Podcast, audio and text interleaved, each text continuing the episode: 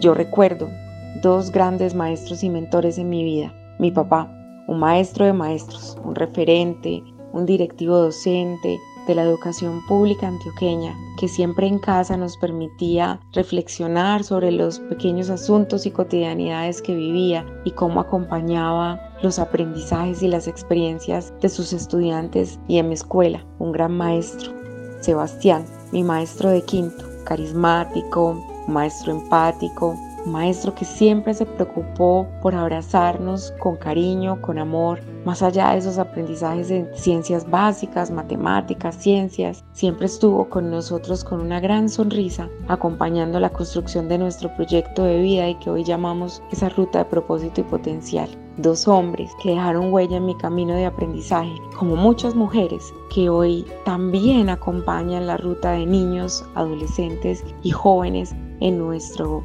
colegio Cosmo School y nuestras 10 sedes. Hoy quiero resaltar el valor de que cada vez más hombres y mujeres sean parte de una propuesta educativa que genera en la vida de otros unas apuestas para la transformación, para el cambio del pensamiento y para que podamos ser ciudadanos globales capaces de resolver y acompañar los retos que se nos presentan en cada momento. Melissa Álvarez, rectora Cosmo Schools con fama. Mujeres líderes. Mujeres líderes. Mujeres líderes. Mujeres líderes. Mujeres líderes. Mujeres líderes. Hola, yo soy Sara Ruiz, periodista de Confama, y les doy la bienvenida al podcast Mujeres Líderes, un espacio en el que conversamos sobre los sesgos y barreras que enfrentan las mujeres en el mundo laboral. En mayo celebramos el mes del maestro aunque la verdad es que sería más correcto decir el mes de las maestras, porque según lo muestran las tendencias mundiales, la docencia es una profesión de mujeres estadísticamente hablando. Según datos de la Organización para la Cooperación y el Desarrollo Económicos, la OCDE, en los 34 países que la conforman, el 70% de los docentes son mujeres en todos los niveles educativos combinados. La mayor concentración de maestras está en los primeros años de escolaridad y la proporción se reduce en los niveles sucesivos. En preescolar son del 97%, en primaria del 83%, en secundaria del 60% y en un nivel terciario un 44%. Para Colombia el panorama no es muy distinto. Según datos del DANE de 2020, un 66.3% del total de los docentes del país son mujeres. En preescolar representan escuchen, el 95.6% en primaria, el 77.2% en secundaria y el 52.3% y en educación media cambia un poco. 54% de los educadores son hombres. Ahora, ¿por qué los hombres no quieren dedicarse a esa labor? ¿Qué es lo que podríamos percibir con estas cifras? ¿Tiene que ver con los estereotipos de género o más bien es un asunto de reputación y estatus social de la profesión? ¿Cuál es el impacto que tienen los niños y niñas no tener contacto con profesores hombres en los primeros años escolares? Para conversar alrededor de estos y otros interrogantes, hoy tenemos dos invitados que les vamos a presentar. Por un lado, estamos con Fanny Arbeláez, licenciada en Educación con énfasis en Matemáticas. Trabajó, entre otros, en la institución educativa Joaquín Vallejo Arbeláez, sede Altos de la Torre, ubicada en el barrio Enciso, en la Comuna 8 de Medellín. Fue la ganadora del premio Mujer CAFAM 2022 por el Departamento de Antioquia, por el liderazgo que ha desempeñado con los habitantes de esta comunidad. Fanny, ¿cómo estás? Bienvenida.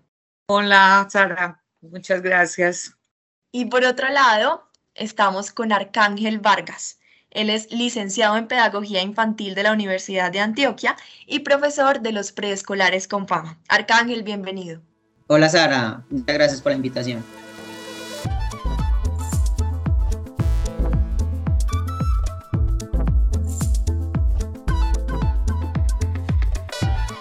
Estamos quizá en uno de los momentos más críticos para la educación en el país. Los retos de conectividad en la pandemia junto con el escándalo de centros poblados, la deserción escolar producto de la crisis económica, los fuertes escándalos por acoso sexual entre maestros y estudiantes y por el bullying entre estudiantes que ha desencadenado tragedias. Fanny, Arcángel, en medio de tanta desesperanza, quiero empezar esta conversación por el otro lado. Vamos a hablar de lo bueno, ¿Qué es lo más gratificante de ser maestro o maestra? Bueno, para mí lo más gratificante de ser maestra es contagiarme de esa alegría que me inspiran los niños y las niñas, eh, con su cariño, sus abrazos, eh, sus besos, eh, la confianza que, ellos me inspiran, el poder saber que uno es capaz de transformarle la vida a ellos, de, de ser su confidente, de conocer sus secretos la confianza absoluta que ellos tienen en nosotros, los maestros y maestras. Bueno, Sara y compañeras, pues a mí me parece que ser maestro ha sido pues la mejor opción que yo decidí tomar en la vida. Simplemente creo que me encontró como tal porque yo soy músico y quería estudiar pues, pedagogía para enseñar música. Y en el camino me di cuenta que esto era lo mío. Y al estar en el aula de clase me di cuenta que el poder cambiar vidas, el poder generar historias de felicidad, el poder crear ambientes de aprendizaje que los niños puedan tener eh, y que tengan ese contacto con el, con, con el contexto de aprendizaje y de esa manera pues lograr resurgir desde su, desde su ser, me parece fundamental. Para mí estar en el aula de clase es lo más bello que puedo tener. Eh, como lo decía anteriormente, la pandemia me llevó a estar mucho tiempo separado pues, de, lo, de, lo que es el aula de clase pero al regresar pues sentí que, que, realmente eso es una parte de mi vida y, enseñar y generar en los niños esa alegría, verlos cómo se ríen, verlos cómo juegan, verlos cómo, y convertirme casi en un niño con ellos es, lo, es una de las pasiones que más amo en mi vida. Ya Arcángel nos contó un poquito, nos dio pinceladas sobre esta pregunta que les voy a hacer a los dos y es, ¿por qué y cómo fue que decidieron apostarle a esta profesión? Arcángel llegó a través de la música. Eh, cuéntanos, Fanny, mujer CAFAM, eh, cómo llegaste a esta profesión tan importante en la sociedad y quizá algunas veces tan poco valorada. Bueno, hay tres aspectos importantes que me motivaron a mí a ser docente. La primera es el haber pertenecido a una familia numerosa con 12 hermanos y yo siendo una de las mayores, entonces yo era quien ayudaba a mi mamá al cuidado de mis hermanos más pequeños, entonces estudiaba con ellos, les ayudaba en sus tareas. Eh, la segunda fue cuando yo estudiaba en la escuela y las profesoras me, asignaban el rol de, representante de grupo, de colaborarle a ella, a, a, revisar tareas, a escribirles en el cuaderno, a escribirles en el tablero, a preguntarles la lección, incluso a cuidar el grupo cuando ella tenía que hacer alguna diligencia y salir fuera del salón. Y la tercera era cuando estudiaba ya en el bachillerato y me reunía con mis compañeras de clase a explicarles eh, matemáticas, porque a ellas les daba mucha dificultad. Entonces yo vi que eso me, me llenaba el corazón de alegría, el servir, el ver que otras personas estaban aprendiendo de mí, era muy gratificante para mí. Los propios talentos de Fanny, la historia personal, la condujeron hacia la profesión que ama. Arcángel, cuéntanos un poco más de la música y de cómo llegaste a ser docente. Ah, mira, fue, muy particular mi experiencia con la docencia, porque yo en el preescolar tuve un problema de adaptación muy bravo, casi seis meses lloré, y entonces fue muy particular yo encontrarme en este contexto sabiendo la historia pues pasada que tuve con, con ese proceso de adaptación en el preescolar yo empecé a, estudiar piano pues como a los 12, 13 años y, y, empecé a dar clasecitas a los niños eh, de piano, les enseñaba pues melodías y canciones pues de piano.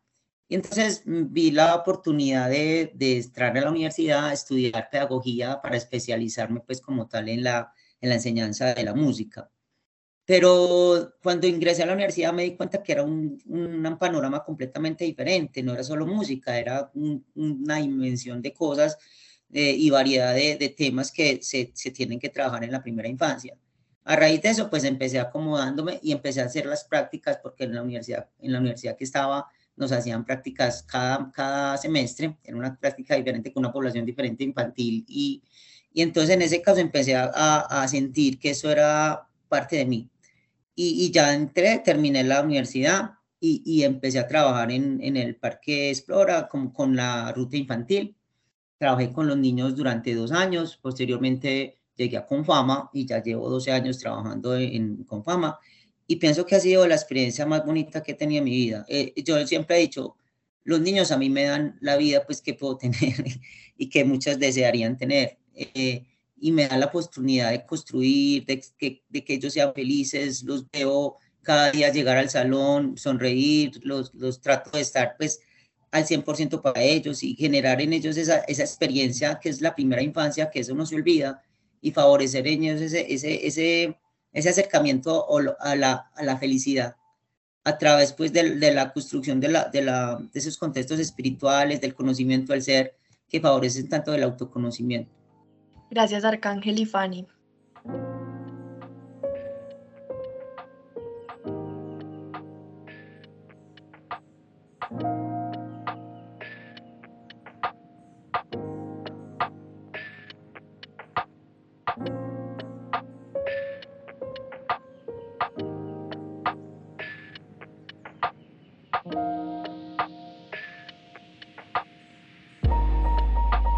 Durante este episodio vamos a escuchar a Hilda Mar Rodríguez, profesora de la Facultad de Educación de la Universidad de Antioquia, licenciada en Educación Preescolar y estudiosa de temas de género, que muy amablemente nos respondió algunas preguntas.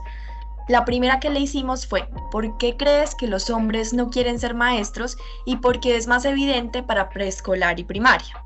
Esto fue lo que nos respondió diría como dos elementos. Uno, que hay como una cierta sanción social eh, cuando los hombres eh, se educan para ser maestros de primera infancia o educación básica, porque hay como una cierta sospecha, ¿cierto? Como de, que hay ahí una perversión, eh, hay como un asunto muy marcado que resulta lesivo y que en ocasiones hay quienes se ocupan de ello y no logran conseguir trabajo. Y dos, Em, diría que es que sí hay un interés, pero en otras áreas que de alguna manera se consideran como más de hombres, el caso de la, de la física, de las matemáticas o incluso de la educación física, ¿cierto? En el ejercicio de la docencia hay un estatus, eh, digámoslo, un estatus social, un estatus social o simbólico que se va instituyendo, entonces ser maestra de preescolar es menos que ser maestra de primaria, que es menos que ser maestro de secundaria, que es menos que ser maestro de la media, ¿cierto? Entonces se va instituyendo eh, una jerarquía eh, como de clases que resulta bastante opresiva, como en muchos asuntos. Y dos, em, eh, el hecho de que muchas de las tareas referidas a la educación de la primera infancia se vean como labores de cuidado y de asistencia y no necesariamente como tareas educativas. ¿Cierto? Entonces, eh, como es el cuidado, eh, ir al baño, ayudar a comer, se considera que culturalmente o incluso hay quienes piensan biológicamente las mujeres tenemos eh, una mayor predisposición a realizar esas labores de una manera maternal que implique un cuidado efectivo para esos niños y niñas. Como les contábamos al principio, la tendencia mundial es clara. Los profesores hombres cada vez son menos, en especial en educación preescolar y primaria, como nos decía Hilda Mar. En Colombia, el 95.6% de los docentes de preescolar son mujeres, casi todas. Arcángel, profesor de preescolar. Entre todas estas razones que nos da la experta Hilda Mar, ¿cuáles crees que tienen más peso? ¿Qué has percibido desde tu experiencia? ¿Te has sentido discriminado de alguna forma o vulnerado por el hecho de ser hombre en un campo tan feminizado? Eh, hola, Sara, mira, eh, pues ha sido una, mm, como romper un paradigma. Realmente yo entré a, estudiar pedagogía infantil, como te dije, pensando en la música, pero al final me di cuenta que era la oportunidad de romper paradigmas respecto al hombre en la primera infancia. Sí, hay muchos sesgos, realmente hay muchos sesgos relacionados con eso, porque pues plantean, como lo dijo la Hilda, eh, una, un tipo de perversión, algún tipo de búsqueda de, otro, de, otro, de otros intereses. Pero realmente eh, eh, el, estar en la primera infancia nos lleva como a, a, generar a los niños otro tipo de percepción de lo que pueden ver dentro de, del aula de clase. Sí, y he sentido que a veces hay papás, y me ha pasado casi todos los años que he estado, que los papás dicen, ¿y por qué un hombre? ¿Por qué un profesor hombre? Una vez en, en cuando empecé la reunión, la, la, primera reunión que tuve en el año, las mamás se fueron engalladas a donde la, a donde la jefe a, decir que iban a sacar los niños de, del, del preescolar porque tenía un profesor hombre. Pero entonces la jefe muy, muy, muy, muy centrada dijo, no, déjenlo que él va a estar, yo no les voy a cambiar de grupo. Y a medida que fueron pasando los meses, pues se enamoraron del proceso como tal. Entonces, sí, sí, han, habido muchos procesos y, y, y, otras veces no lo dicen, pero me lo dicen en las reuniones, es que yo pensaba un hombre, es que, ay, me parecía muy complicado. Pero cuando uno tiene muy, cuando uno tiene posicionado su, su ética, su profesión, su, delimita muchas cosas, uno entiende que este proceso es de transformación, de cambiar sesgos cognitivos, de cambiar todo sesgo cultural, de cambiar todo tipo de, de, de pensamiento o prejuicio que de alguna manera lleva a que las personas piensen así. Eh, eh, de hecho, este año me ha pasado algo muy, particular con algunos niños que, que, tenían muchos temores, muchos temores de frente a cómo moverse, cómo caminar, frente a muchas cosas. Y eso me lo comentaban las profesoras de los años pasados. Entonces yo empecé a entender que en ocasiones es necesario en la primera infancia una figura masculina. No lo digo porque sea yo, sino porque de alguna manera ellos se identifican de una manera más directa con el hombre, se sienten más independientes, sienten que el hombre les da más independencia y, más, y, como más, más fortaleza frente a ciertas cosas que ellos de pronto no han podido afrontar en la medida de pues, que no han tenido un referente masculino dentro de, dentro de sus vidas. Tanto, como, tanto los niños como las niñas, eh, yo creo que necesitan dentro del aula de clase un referente masculino en la primera infancia, porque eso les da como una visión diferente de, de, de lo que es la vida como, somos tan diferentes en cuanto a roles de hombre y mujer, tener los dos en la medida de lo posible sería una posibilidad que los niños tengan muchas opciones de ver diferentes referentes de, de, de, vida. Como decía Arcángel y como lo mencionaba Hilda, eh, esto es un asunto cultural. El cuidado está relacionado con la mujer, con lo materno, que los niños y las niñas se sientan más seguros en los brazos de una mujer eh, que, puede ser mamá em, y no de un hombre, pues está mm, directamente relacionado con que haya más profesoras de preescolar y de primaria mujeres que hombres. Justamente sobre este tema de madres, eh, yo le quería preguntar a Fanny, ¿los estudiantes te han visto en toda esta experiencia, en toda esta trayectoria como una mamá o como una segunda madre ¿Cuál ha sido tu experiencia? No sé si tienes alguna anécdota que nos, que nos quieras contar. Bueno, eh, cuando uno trabaja en, estas, en estos sectores con población vulnerable, eh, los niños son muy carentes de afecto y son niños que permanecen muy solos durante el día, incluso durante la semana. Entonces, el único espacio donde ellos llegan y a encontrar cariño y a dar cariño es en el aula de clase y en, y en la escuela. Entonces allá me ha ocurrido que muchos niños me tienen como la mamá, la mamá, incluso terminan la jornada, terminaban su jornada escolar y decían, yo me voy a quedar con usted en la tarde, yo no quiero ir a mi casa porque allá no, no tengo con quién estar. Y yo, claro, quédate aquí. Entonces yo les prestaba libros de la biblioteca, nos poníamos a hacer actividades, entonces ellos se sentían allá protegidos. Eh, hubo un caso de un estudiante que estuvo allá y su mamá falleció. Eh, yo estuve muy pendiente de él y lo motivaba para que siguiera el bachillerato, luego para que entonces no pudo terminar el bachillerato porque ya se pasó en, su edad, entonces yo le dije, bueno, entonces vamos a validar y, y llegó a graduarse, eso fue el año pasado, y me llega la tarjeta de invitación y me dice, yo quiero que usted reemplace a mi mamá en mi graduación. Entonces eso para mí me llenó de emoción, muy contenta. Entonces por eso yo digo que, esta labor de docente es tan hermosa porque nosotros eh, tenemos la capacidad de transformar la vida de, los niños y las niñas. La transformamos para bien, aunque muchas veces hay profes que también la transforman para mal, pero somos las eh, personas que dejamos huella en la vida de estos estudiantes a propósito de, estas respuestas y de las cifras em, que, muestran esa distancia tan marcada entre hombres y mujeres, eh, maestros y maestras, em, les tenemos los resultados de una encuesta que hicimos en redes sociales y de una sorpresa que nos llevamos. Resulta que preguntamos en Instagram, eh, ¿permitiría que su niño o niña tenga como profesor de preescolar a un hombre?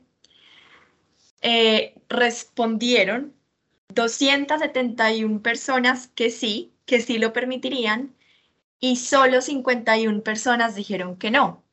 Contrario a esta cifra alarmante, que a mí en lo personal me parece alarmante, pues me llama mucho la atención, eh, encontramos que la mayoría de personas de nuestras redes sociales, seguidoras de nuestras redes sociales, no tendrían ningún problema con que Arcángel o cualquier hombre maestro fuera profesor de sus, de sus hijos o hijas.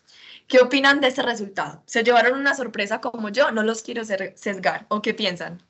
Me parece bien, yo pienso que hemos avanzado mucho en eso, porque veo que, hemos avanzado mucho, que ya estamos viendo muchos eh, profesores en primaria, entonces no, no me asusta.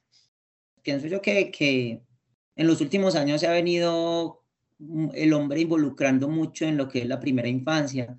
Vemos los profesores de ludotecas, vemos los profesores de, de diferentes áreas del conocimiento que son hombres eso de alguna manera ha empezado a romper ese paradigma que de pronto se tenía en cifras, muchas veces que, que dicen que las, los que los maestras, eh, los profesores de primera infancia generalmente son mujeres. Entonces yo creo que de alguna manera ese paradigma se ha venido rompiendo en la medida que se ha visto cómo los hombres han venido incursionando en este medio de, de la primera infancia y han hecho un trabajo adecuado, apropiado. Además ha generado una, un proceso de, de conocimiento importante en los niños que, que, a, que, a, medida que va pasando, ellos van pues demostrando que realmente eh, la identificación con, el, con el, la figura masculina también es importante dentro de, de las edades primarias, primarias. Perdón.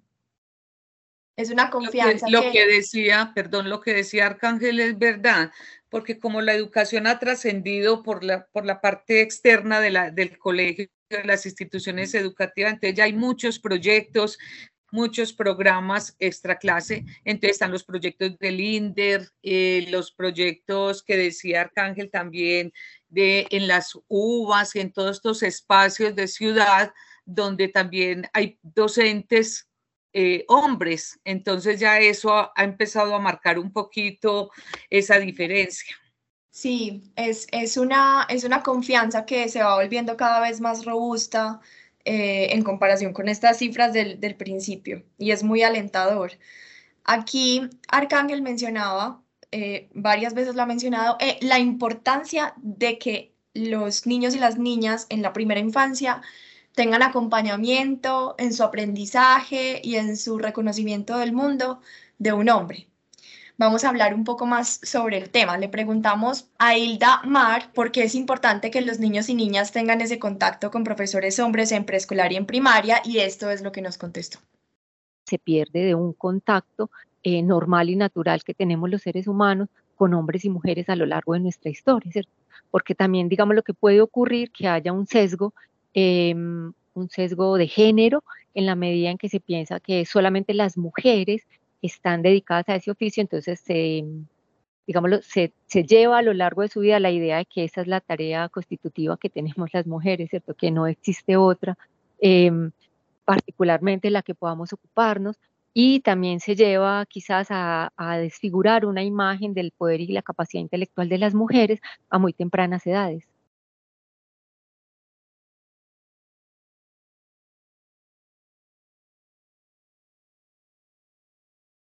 El tratamiento de los temas de género a edad temprana sigue siendo polémico en la actualidad. Voy a contarles un caso muy particular y es el de la Florida, un estado de Estados Unidos, en donde fue aprobada una ley conocida como No digas gay, que prohíbe a los maestros hablar de orientación sexual en las escuelas primarias.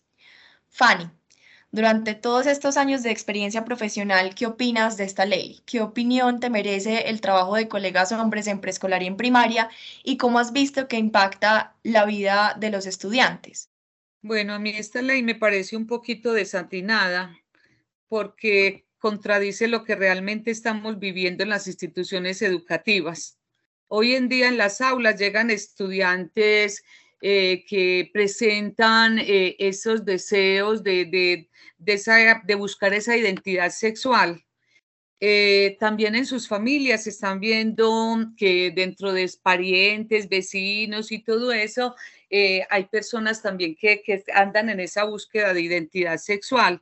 Entonces, creo que esto está coartando un poquito el libre desarrollo de la personalidad hace falta hablar de orientación sexual porque eh, eso le, le va a permitir a los estudiantes tener conocimientos y y también se van a evitar conflictos emocionales en ellos, porque si, si es un tema del cual se está hablando sin tabú, entonces ellos van a expresar fácilmente cuáles son esas inquietudes.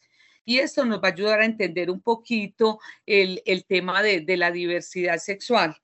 Eh, me parece eh, muy importante lo de, lo, de, que los hombres este, estén más metidos en, en, las aulas de clase porque esto les va a ayudar a, los estudiantes a tener esa figura paterna que de pronto de la cual carecen, porque sabemos que existen muchas familias disfuncionales, las mamás cabezas de familia, entonces no tienen un referente hombre. Y yo sé que eh, la experiencia que hemos tenido en la institución cuando han llegado hombres ha sido muy buena porque los niños se apegan mucho a esa figura paterna.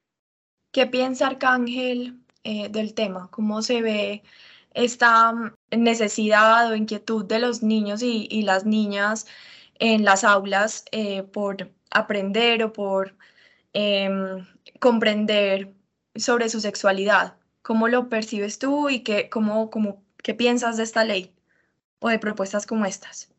Pues yo pienso que, que son leyes que están pues muy ligadas a otros contextos ideológicos, ¿cierto? Entonces, de alguna manera, eh, pervierten lo que se está viniendo, lo, que se ha venido logrando con la diversidad, con la pluralidad y todos esos procesos que, ha venido con, que se han venido construyendo desde la escuela para que se acepten las diversidades, ¿cierto? Entonces, de alguna manera, pienso que esto está generando una, una ruptura en lo que ya se está logrando. Con relación a, lo, de la sexualidad infantil, pues me imagino que yo, eh, pues no me imagino, no, considero que estas etapas son las que ellos empiezan a despertar muchas, muchas curiosidades respecto a lo que son, al, hombre, mujer, a diferenciarse. Y esos procesos hay que acompañarlos de una manera muy, muy sana, muy, muy, muy, pro, muy significativa, considerando que ellos se van a identificar. Entonces, a partir de eso hay que, hay que enseñarles muy bien, hay que enseñarles muy bien, hay que guiarlos muy bien y sobre todo hay que educarlos en la medida que se respeten como seres humanos. Nosotros trabajamos mucho que eh, un concepto que se llama mi cuerpo, mi tesoro, para que ellos entiendan que su cuerpo es, es, un tesoro, como precisamente se dice, que nadie tiene derecho a vulnerarlo, que nadie tiene derecho a, a hacer de él un objeto. Entonces, con base a ese concepto trabajamos mucho, o por lo menos yo lo trabajo, para formar en ellos ese criterio que los lleve a ellos a, considerarse como unos seres valiosos que nadie tiene derecho a vulnerarlos. Entonces, a partir de eso, creo que, que, que, se logra precisamente que ellos entiendan que como seres humanos tienen un valor, independientemente de la identidad sexual que escojan, pero que como seres humanos tienen un valor y eso no lo define ni ser hombre, ni ser mujer, ni tener otro tipo de, de identidad sexual, pero lo más importante es que ellos se identifiquen y se respeten como seres y que, y que respeten también su cuerpo. Incluso este mensaje y este aprendizaje desde los primeros años de vida es fundamental justamente para prevenir esos miedos que algunos padres de familia pueden tener con respecto a que un hombre eh, sea profesor eh, de su hijo o de su hija.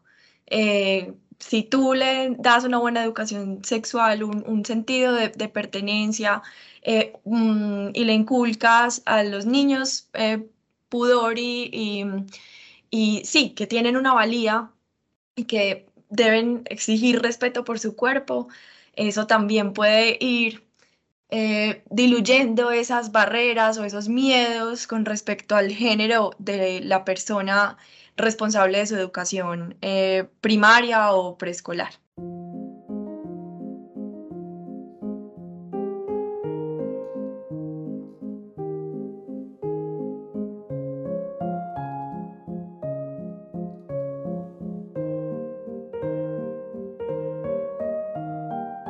Para quienes nos escuchan y están interesados en conocer más sobre estos temas, tenemos algunos recursos recomendados. Primero, escuchemos a Hilda Mar, que nos recomienda algunos autores y películas para ahondar más sobre este tema. Hay algunos teóricos de la educación y de la pedagogía que se han caracterizado por ofrecer un conjunto de orientaciones eh, sobre la primera infancia. El primero es Pestalozzi, ¿cierto? con eh, su eh, Canto del Cisne o Carta sobre la educación de los niños, donde empieza a hacer una serie de reflexiones sobre lo que significa la educación en la primera infancia. Eh, la segunda eh, sería eh, María Montessori, que es también una pedagoga italiana de principios del siglo XX, que murió a mediados de este mismo siglo y que empieza a hacer una serie de reflexiones también sobre la capacidad intelectual de los niños y las niñas. Em, creo que se podría recurrir a, a canciones. hay, bueno, acá en Colombia eh, el trabajo de María del Sol Peralta, eh, que es un trabajo eh, musical y también es un trabajo intelectual sobre la primera infancia, sobre canciones no como que sirvan para afrontar esto, sino que muestran otras visiones de la infancia. Y en América Latina yo creo que el trabajo de Pesetti en Argentina es un trabajo supremamente importante. Hay una película, em, creo que es una película danesa, si mal no recuerdo, que se llama La Cacería, y que es una película que habla de eso, de un maestro que es acusado por una niña de unos tocamientos indebidos. Y por supuesto una película francesa que se llama Ser y Tener, que es una película de hace algunos años, que muestra a un maestro en un grado como educación básica o educación elemental eh, y muestra lo que puede ocurrir, ¿cierto? Como las labores que, que esos maestros pueden llevar a cabo, ¿cierto? Como de otras formas, como decía ahorita, de ver el mundo. Es como lo que se me ocurre en este momento. Fanny y Arcángel, ¿qué nos recomiendan? Eh, Sara, Fanny y compañera. Eh, pues a mí me parece que yo he visto películas muy bonitas eh, relacionadas con la educación, por ejemplo, Los Coristas, me parece que es una película muy significativa relacionada como cómo puede cambiar un maestro una situación de, de, de delincuencia, cómo un maestro puede llegar a intervenir ciertos procesos que se vienen llevando en el interior del, del niño a través del, del, humor, del juego, de involucrarlos en, en contextos artísticos. Eh, también me gustaba mucho una película que se llama Menos Uno, Un Uno Menos, que es como una película coreana, pues es una película asiática donde una maestra va en busca del estudiante que no va a clase, porque realmente lo quiere tener en clase. Películas como, no me acuerdo si una estrella en el, los niños de Estrella en el Cielo, que es una película hindú, que es un profesor que ayuda a un niño con dislexia. Esa película es muy importante, me hace muy importante para mí porque me ha mostrado cómo un, cómo un maestro hombre puede transformar la vida de un niño que de alguna manera ha sido eh, discriminado por su condición. De hecho, me, me, me, inspiró mucho el trabajo para el trabajo con un niño que tuvo un niño con Asperger dentro del aula de clase y ese proceso que se llevó con ese niño fue durante dos años, un proceso muy bonito, que el niño pudo empezar a tener un cambio significativo respecto a la relación con el otro y a su proceso cognitivo. Entonces, me parece que esas películas inspiran, inspiran y permiten ver que el maestro hombre en el aula de clase en la primera infancia pueden tener una, un, un aporte significativo para los procesos de los niños.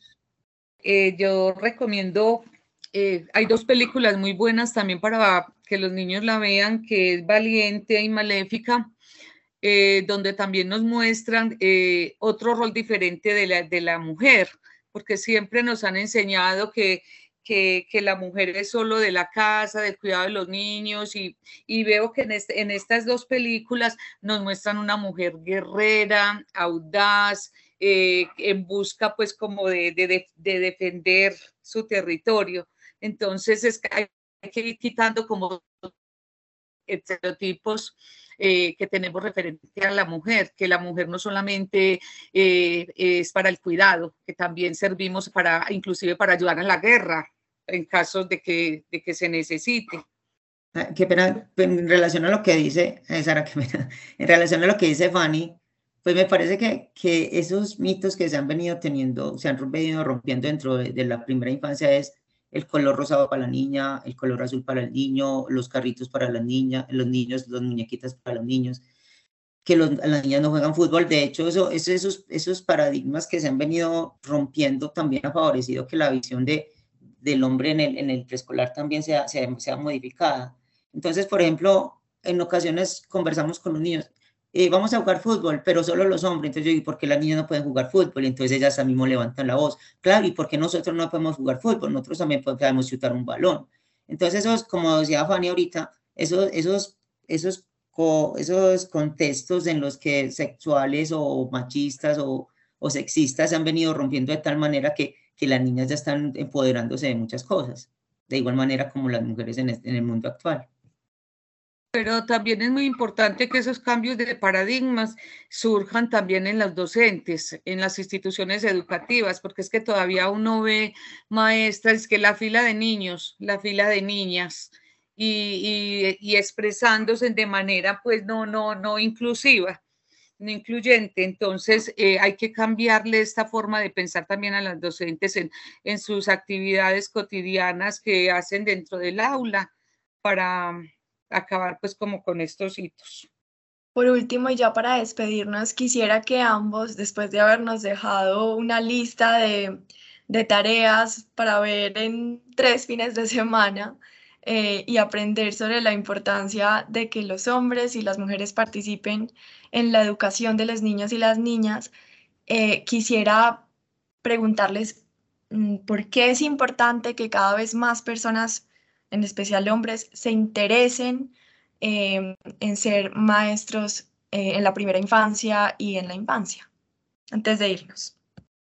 Bueno, yo desde mi perspectiva pues, de hombre, pues no es fácil, realmente no es fácil eh, asumir porque sabemos que los hombres a veces no somos tan multitarea como una mujer, pero eso se va aprendiendo y vamos aprendiéndolo y ya pues logramos eh, desenvolvernos de una manera muy ágil dentro del contexto. Pienso que tener los dos roles dentro de, dentro de la primera infancia es fundamental para que los niños también tengan la opción de ver cómo, cómo se relacionan con el hombre, cómo se relaciona con la mujer, que son formas diferentes de relacionarse y de los apegos también. Eh, yo he notado que los niños, a raíz de, de la relación que tienen conmigo, se, se, vuelven muy autónomos, muy independientes y eso favorece mucho que, que puedan aprender de una manera más dinámica y más experiencial. Y en cuanto a la relación pues, que tengan con las mujeres, también es muy significativa porque a raíz de eso generan otro, tipo de aprendizajes que de alguna manera también funcionan mucho y se, y se consolidan dentro del contexto de, la, del aprendizaje de la primera infancia.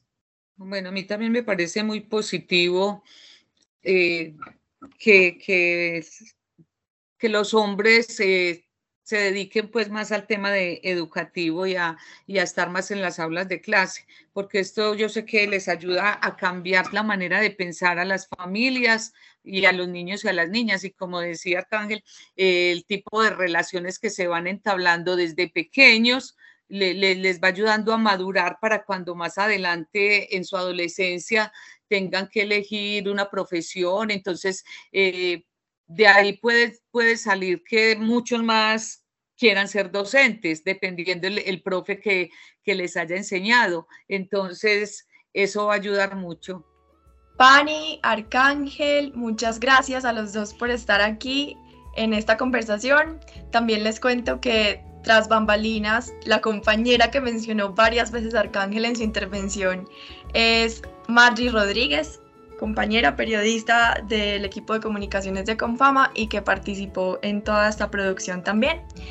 Nuevamente les agradezco a todos los que nos escuchan su participación en este espacio y que lleven estas reflexiones a sus entornos sobre los roles de los hombres y las mujeres, en este caso en particular en la educación de los niños y las niñas. Hasta la próxima. Muchas gracias Sara y muchas gracias Margie. Muchas gracias Sara y Margie. Un abrazo. Mujeres líderes. Mujeres líderes. Mujeres líderes. Mujeres líderes. Mujeres líderes. Mujeres líderes.